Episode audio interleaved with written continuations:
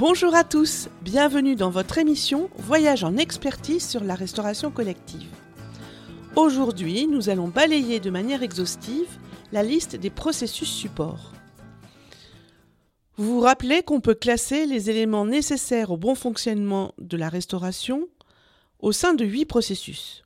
Peu importe l'ordre de ceux-ci, il n'y a pas de valeur hiérarchique entre eux, il faut plutôt les voir comme les dents d'une roue qui permet à la restauration de fonctionner. Ils sont un préalable indispensable d'ailleurs au bon fonctionnement de celle-ci. Le premier processus support est lié au cadre dans lequel la restauration s'inscrit.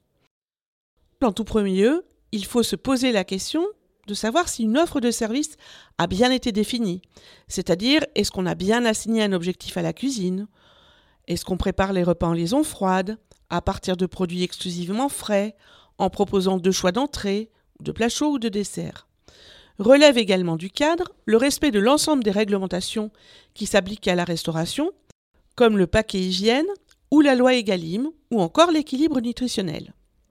Le deuxième processus s'intéressera au RH nécessaire au fonctionnement de la cuisine.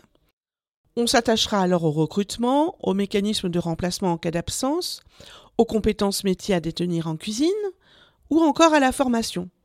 On vérifiera également la bonne adéquation de l'organisation du travail à la mission, ainsi que le nombre de TP nécessaires à celle-ci. Le troisième processus est lié à la gestion. Quelles sont les ressources accordées à la cuisine? Sont-elles suffisantes ou non? Comment la dépense est exécutée? Ou encore quel est le prix de revient complet d'un repas? Quatrième processus, celui qui est lié au plateau technique. Dans quel état est l'infrastructure de restaurant? Est-ce que celle-ci respecte la marche en avant? Est-ce que le matériel est en bon état? En quantité suffisante, adapté aux besoins. Est-ce que le contrat de maintenance est bien passé? Le cinquième processus est lié aux achats de denrées alimentaires. Comment est organisé le sourcing fournisseur? Le catalogue produit est-il adapté au menu que veut faire le cuisinier?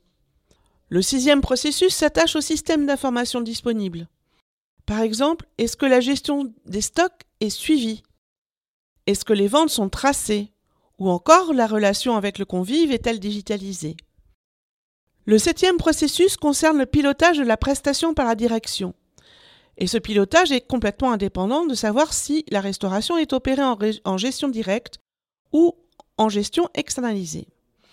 Est-ce qu'il y a bien en place des commissions de menu ou des revues de contrat Comment se fait l'évaluation annuelle de la performance du restaurant? Enfin, le huitième et dernier processus concerne la satisfaction du client. Celle-ci fait-elle l'objet régulièrement d'une mesure? Y a-t-il des mesures correctives qui sont prises suite à cette mesure? Et est-ce que ces mesures sont suivies au sein d'un plan d'action? Si vous avez une idée à peu près claire de la façon dont tous ces processus sont opérés dans votre établissement, alors il y a de grandes chances que la restauration réponde aux attentes explicites et implicites de la direction et de vos convives. J'espère que cet épisode a répondu à vos attentes. Et lors du prochain épisode, nous aborderons plus en détail les processus opérationnels, ceux qui concourent directement à la production et la consommation en restauration collective. À bientôt!